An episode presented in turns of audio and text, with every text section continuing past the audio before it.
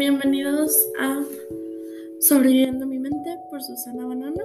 Seguimos en el segmento Sanando Ando. Creo que no especifique muy bien en el primer segmento que no nada más se trata de los corazones rotos, sino sanarnos a nosotros. Que es un proceso muy difícil, el cual uh, normalmente no si se escucha eco es porque olvidé mi micrófono. Eh, estoy fuera de, mi ciudad, estoy en la de mi hermana, en su casa y olvidé mi micrófono. Puede que se escuche sonido de gatos. Yo también tengo gatos. Oh, no lo había mencionado. Soy amante de los gatos. Soy... Wow, amo los gatos. Y pues ya. Mm, aquí Sanar no nada más se trata cuando te rompen el corazón o hasta cuando tú mismo te rompes el corazón. También es cuando todas estas circunstancias por las que hemos pasado nos han ido lastimando, han ido creando un caparazón alrededor de nuestro corazón. Y bueno, de eso se va a tratar un tanto este episodio. Me gustaría decir que específicamente se va a tratar de eso, pero recuerden que usualmente divago. y comenzamos. Ok. Ahorita le mandé un mensaje a mi mejor amiga en el que yo le comentaba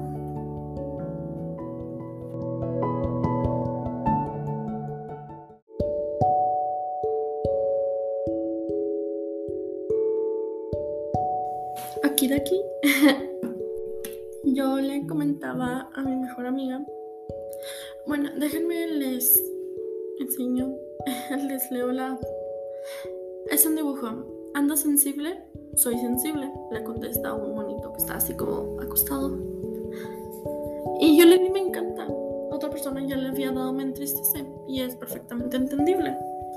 Se nos ha enseñado que ser sensible está mal, yo vengo de una familia en que ambos padres son narcisistas y muchas cosas más.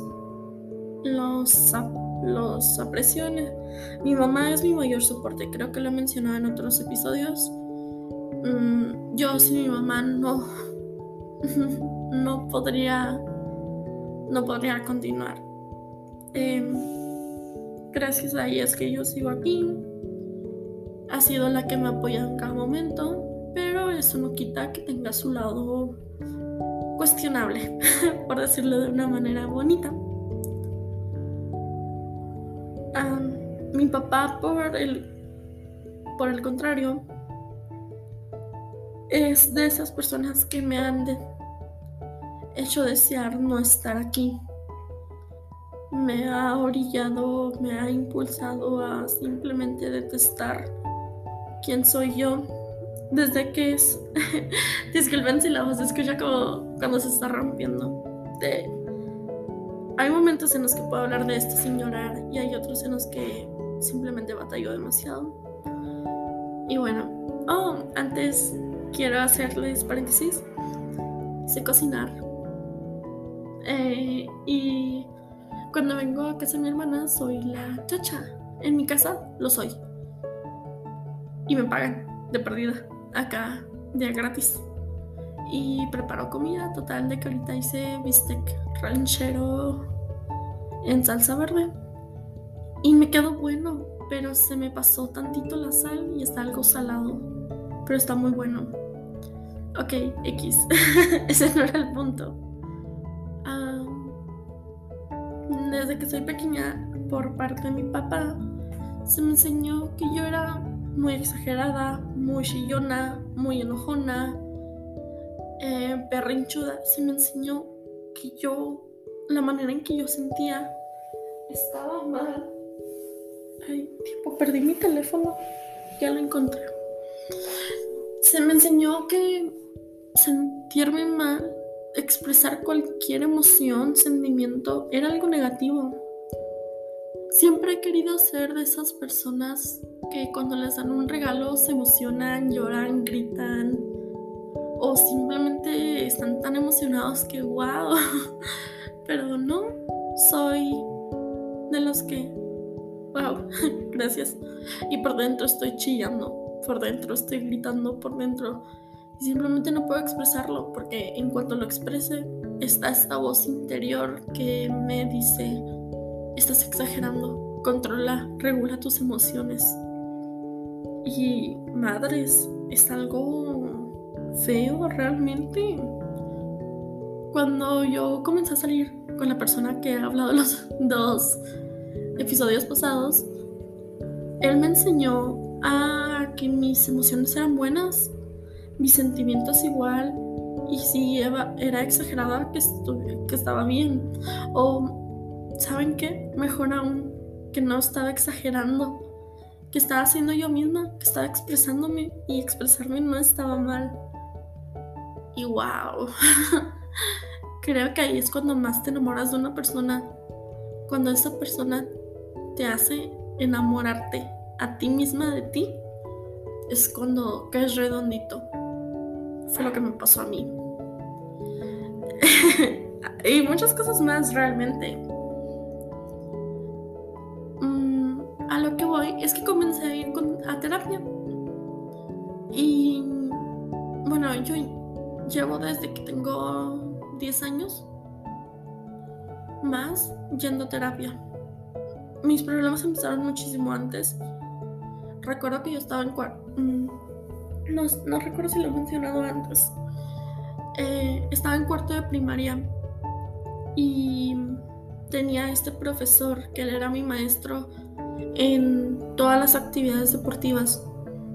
Me presionaba mucho más que a los demás y yo no, yo no podía decirle que me dejara en paz porque presionaba. Yo jugaba fútbol, básquetbol y estaba en atletismo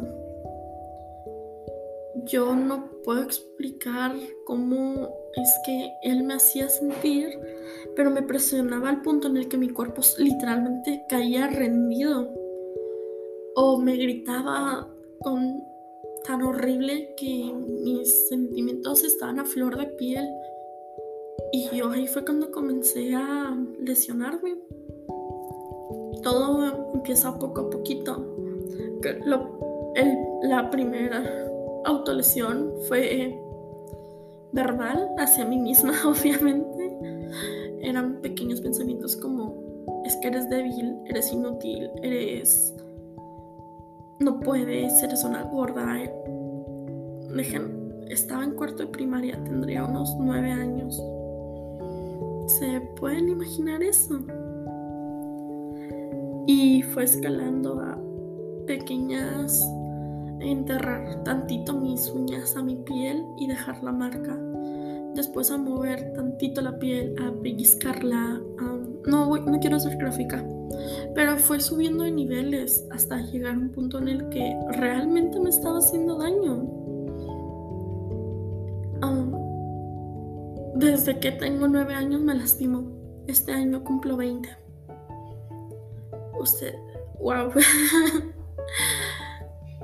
Eh, y empecé a ir a terapia cuando estaba en, cuando iba a entrar a primera de secundaria, que tendría unos 12 años más o menos. Tendría unos 12 años más o menos. Pero yo ya tenía historial de muchas cosas. Esta terapeuta no me ayudó, al contrario, ni siquiera me ayudó. No me ayudó en absolutamente nada dejé de ir con ella. En 2019 mis papás se separaron. Fue algo duro para mí, no por el... Yo he creído... Yo estoy en contra de la idea de que el matrimonio, no, de que el divorcio es un fallo, es fracasar o algo por decirlo. No, para nada. Creo que es lo más correcto. No cuando las personas se quedan juntas por los hijos, creo que es peor que separarse. Mm, les das un mal ejemplo a tus hijos. Yo soy un claro ejemplo de eso. Y yo siempre le he dicho a mi mamá, ¿por qué no te divorcias de mi papá? Y pues no ha sucedido, ¿verdad? Pero bueno, no. Es, horrible, créanme. En 2019 hubo una situación, uh, mi, yo ya estaba recayendo nuevamente así fatal.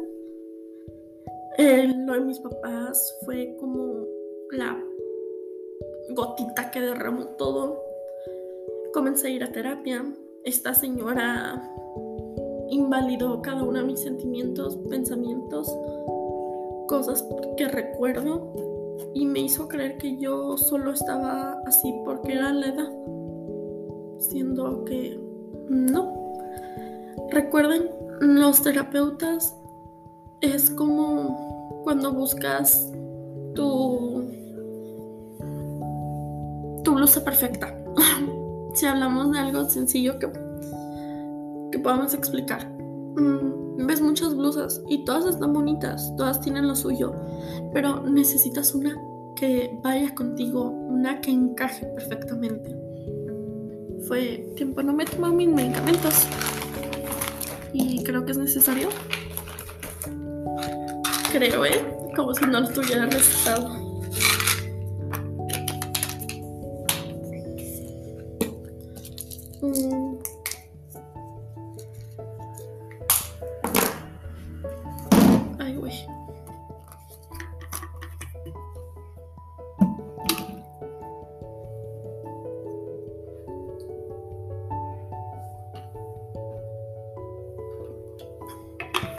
Ok, yay.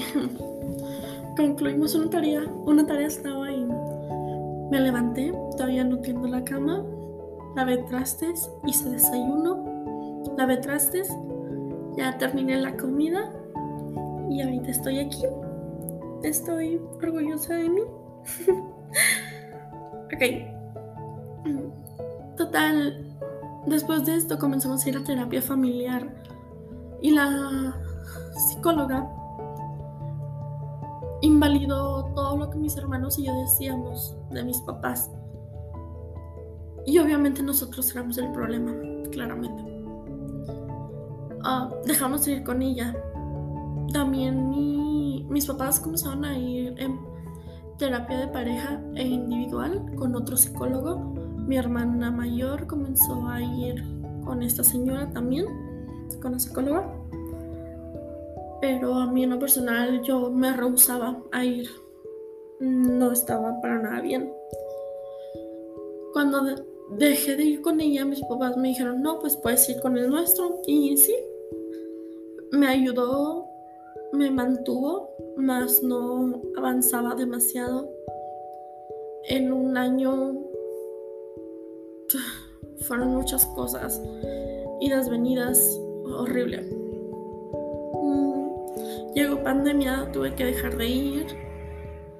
Y bueno, para que les doy todo mi historial. Al final conocí a uno que se lo recomendaron a mi hermano. Yo primero fui. Y desde el primer momento yo. Yo caí enamorada. Obviamente no románticamente, para nada. Es algo que sí me he dado cuenta que está mal. Es que lo quiero creo que es como mi reemplazo de figura paterna. Y está mal, es algo que debo de trabajar en mí misma. Él todos los días es mi psicólogo. Todos los días me manda un mensaje de buenos días, pero con una, ¿cómo se dice?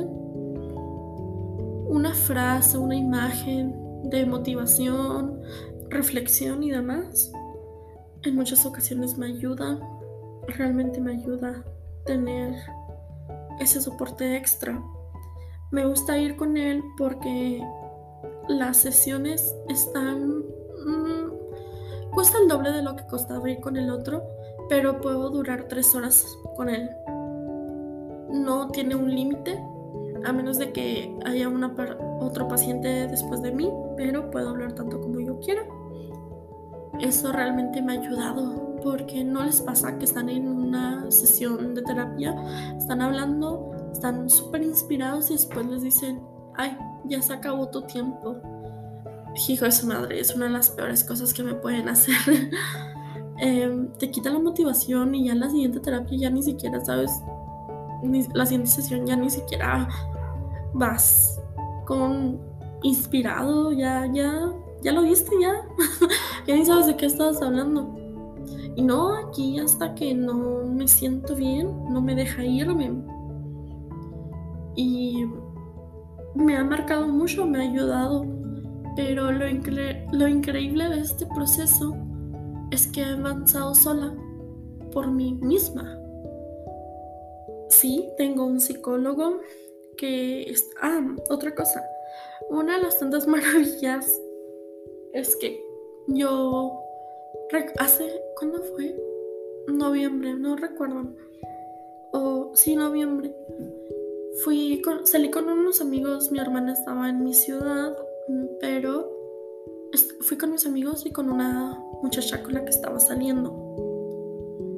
Fuimos a un lugar, mi mamá quería que llegaran, o mi papá no recuerdo, querían que llegara temprano, siendo que mi hora de llegada es a las 12 de la noche, a las 12 y media.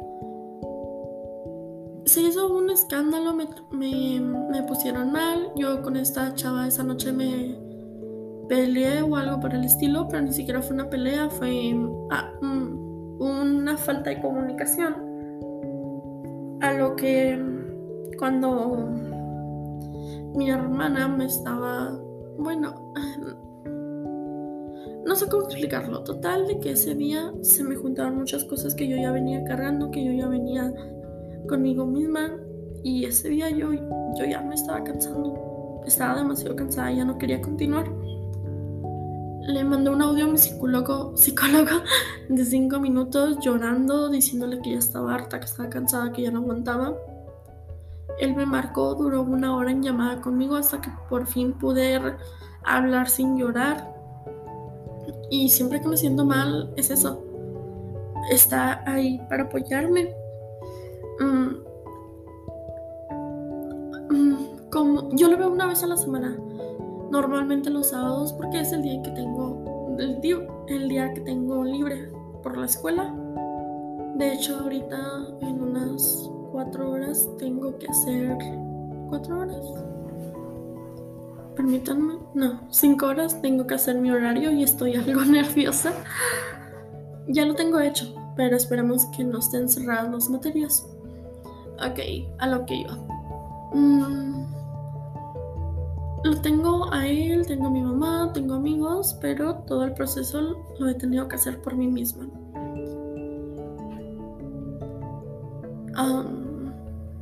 no sé a qué, a qué punto debes de llegar como para que todo sea contigo misma.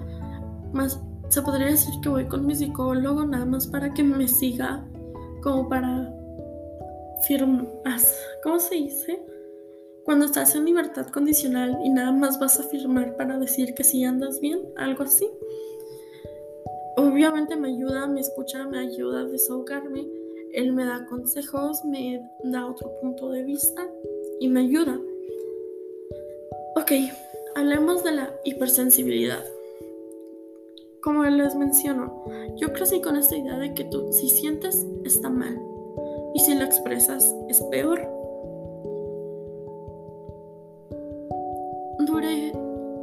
19, 18, 19, 18 años y medio pensando que era verdad, que sentir era malo. Pero no lo es. Mi psicólogo me ha dicho que mientras que, perdón, mm, ando un tanto distraída. No todos tienen la capacidad de sentir, mucho menos de expresarlo. Yo conozco claros ejemplos de personas que no se lo permiten, que se cierran ante la sola idea de sentir cariño, amor, afecto, algo por el estilo. Y bueno, una de mis mayores virtudes es mi sensibilidad. Puedo empatizar con las personas, puedo empatizar con sus sentimientos, sus emociones, sus creencias. Yo, pero aún así nunca pierdo quién soy yo.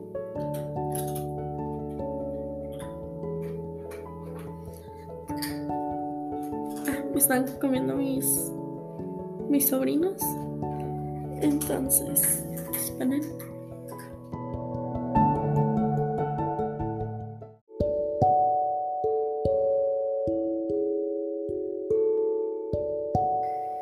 Hola, ya regresé. Dejaron de comer. Bueno, si les soy sincera, no recuerdo en qué me quedé. Estaba hablando de los sentimientos. Ah, ok. Y yo siempre he tenido este conflicto en el que si lo que siento es correcto o lo que siento está mal. ¿Dije correcto o incorrecto? Mm, never mind. Ok. y hay un diálogo interno conmigo misma que es constante, en el que yo me digo, Susana, cálmate, Susana, mm, no es necesario que exageres las cosas, pero que creen, no estoy exagerando, no porque le esté pidiendo a una persona. Ah, hace poco estaba saliendo con una persona. Las cosas estaban muy bien, realmente. Yo lo único que le pedía a esta persona es que cuando estuviera ocupada me avisara para yo saber que no me hablaría. Y se lo mencioné, se lo mencioné, se lo dije una vez, oye, por favor, te lo es algo que yo necesito porque si no comienzo a sobrepensar. Y la persona de, ah, ok, está bien, no te preocupes. Y ya, así se quedó. Y nunca lo hacía. Mm, pasaron no sé cuándo. Le mencioné, oye, necesito, por favor, no lo has hecho. Y me pongo mal. Mm, le valió. Realmente eso es lo que le valió. Que porque constantemente se encontraba distraída esta persona, y por lo cual no se le olvidaba. Pero es tan fácil como saber que vas a hacer algo y, por ejemplo, si ahorita yo estuviera hablando con una persona y le digo, oye, voy a lavar baños, puede que voy a tardar un rato, ahorita regreso. Tan fácil como eso. Estoy cocinando. Ah, oye, estoy cocinando, no puedo utilizar el teléfono. Oye, estoy grabando un podcast. Voy a ocuparme, no te voy a contestar, regreso en un momento. Es sencillo. Realmente lo es.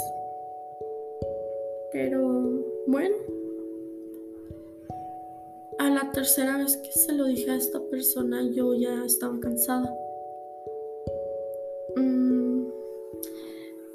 Y yo no se lo estaba exigiendo, se lo estaba pidiendo, le di razones.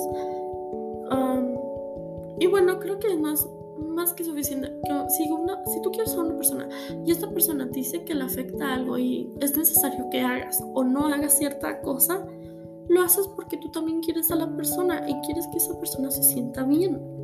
Es así de sencillo.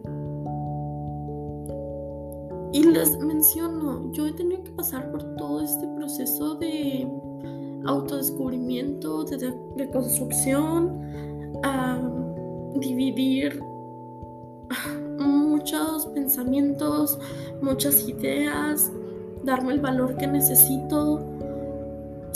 Es pesado, es difícil, es complicado realmente, pero lo hago.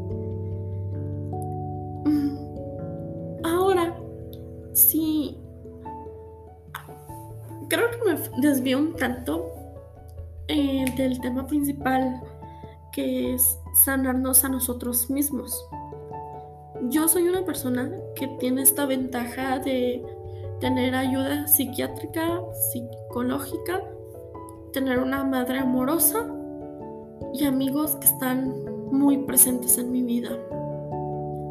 También las parejas sentimentales con las que he estado se han preocupado por mí. Y sí, ahorita les mencioné que a esta persona no, no le importó eso, pero no quiere decir que no haya cubierto otras áreas que eran necesarias.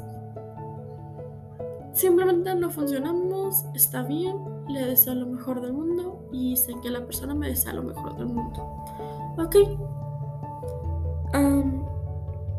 yo cuento con todos estos mm, vínculos, con todos estos estas fuentes de apoyo, de soporte que me hacen sentir que no estoy sola. Y aún así, hay momentos en los que yo me siento sola. Hay momentos en los que digo, ojalá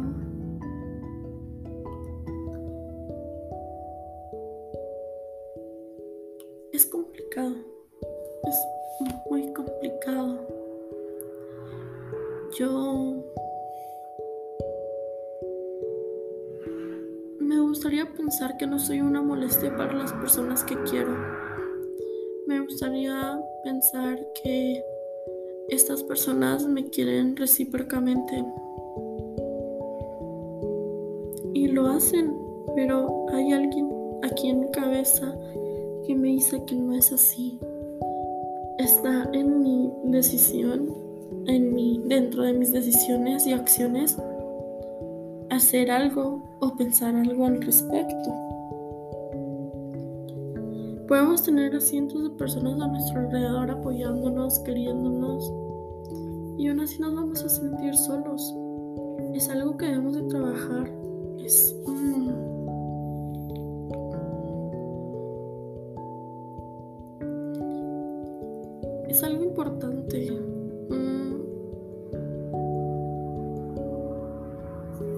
Ya se me fue el hilo de las cosas, si soy sincera. Mm.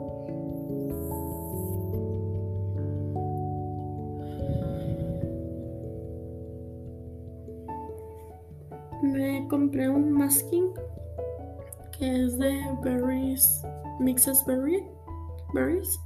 Está bastante bueno. Sabe a mi bebida alcohólica favorita.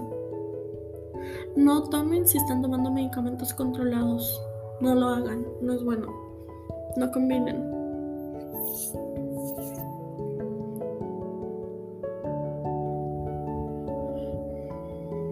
Y bueno,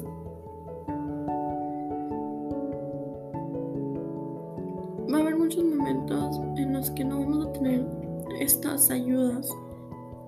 Hubo mucho, hubo un tiempo muy largo en el que yo no tuve un psicólogo, no tenía esta madre que estaba al pendiente de lo que yo sentía. Con mis amigos no hablaba qué era lo que pasaba por mi mente. Y estaba sola, realmente sola. en este caso era porque yo no solicitaba la ayuda, pero hay otros casos que es porque no se tienen los recursos financieros para pagar un psicólogo o un psiquiatra. No está la madre o padre amoroso. No hay amigos.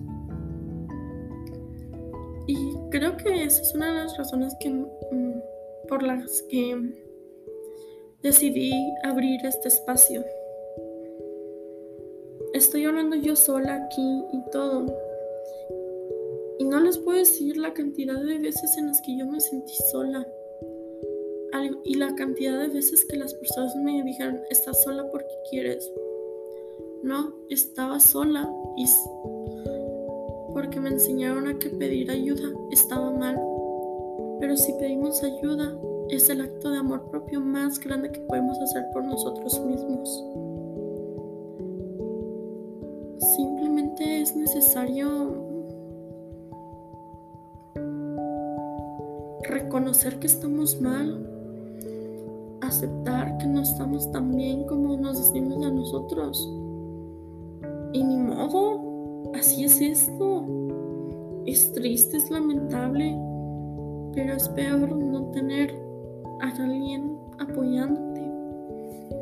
Y bueno, mm,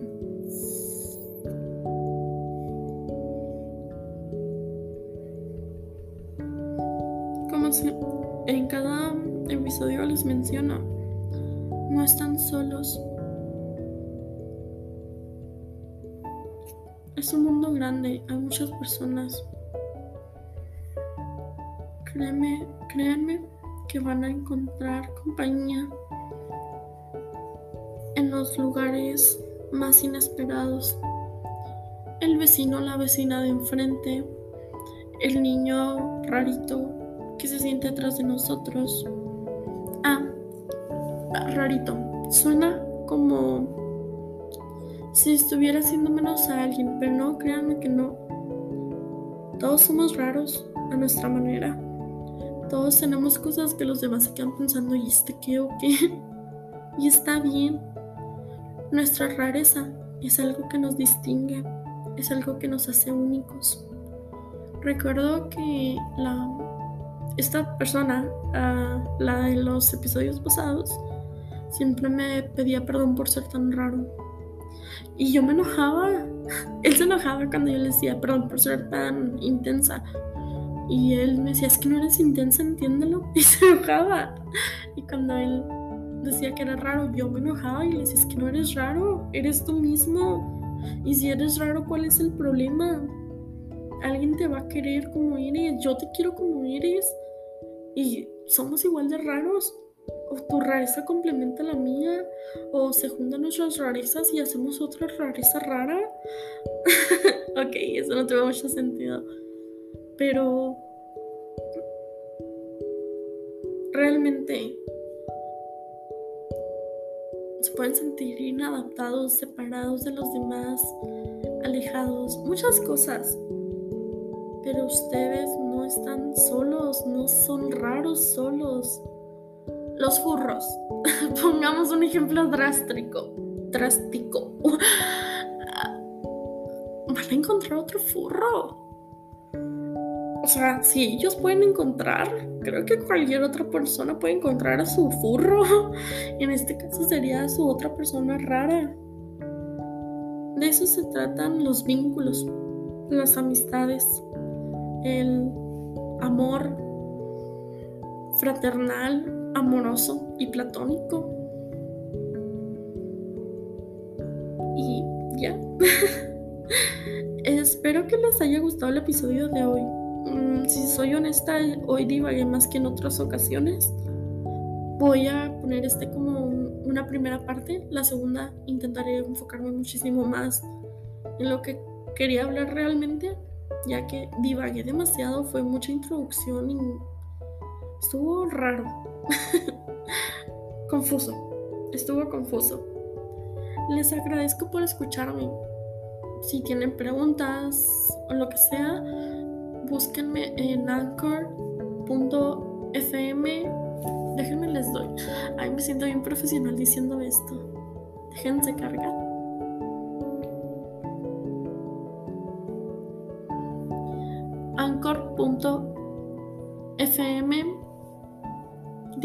Susana. Mm, ¿Cómo, ¿Cómo se dice eso? Ay, no recuerdo que es un es una línea, no la de abajo, la de arriba, platanito. Susana, esa diagonal, platanito. Los va a mandar directamente a mi, a mi página principal.